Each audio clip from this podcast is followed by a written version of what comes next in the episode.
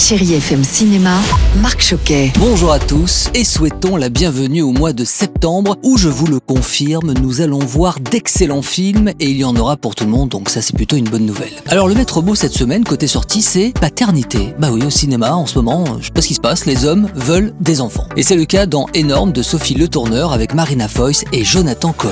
J'ai grossi. T'as pas grossi chérie, t'es magnifique.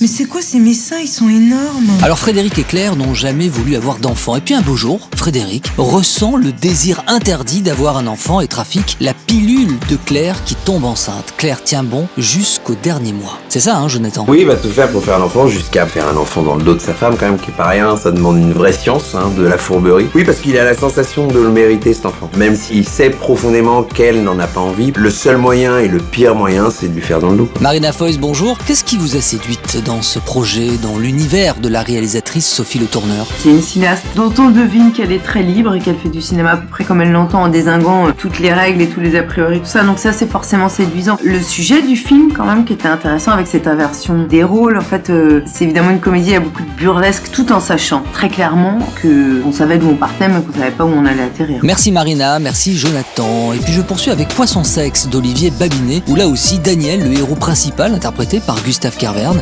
rencontrer l'amour, mais aussi être papa. C'est une jolie comédie. Bon, comme je vous le disais au début, il y en a pour tous les goûts. Alors bon ciné à tous, et je vous laisse avec la plus belle musique sur Chéri FM. Et nous, bien sûr, on se revoit ce week-end. Retrouvez toute l'actualité du cinéma sur chérifm.fr.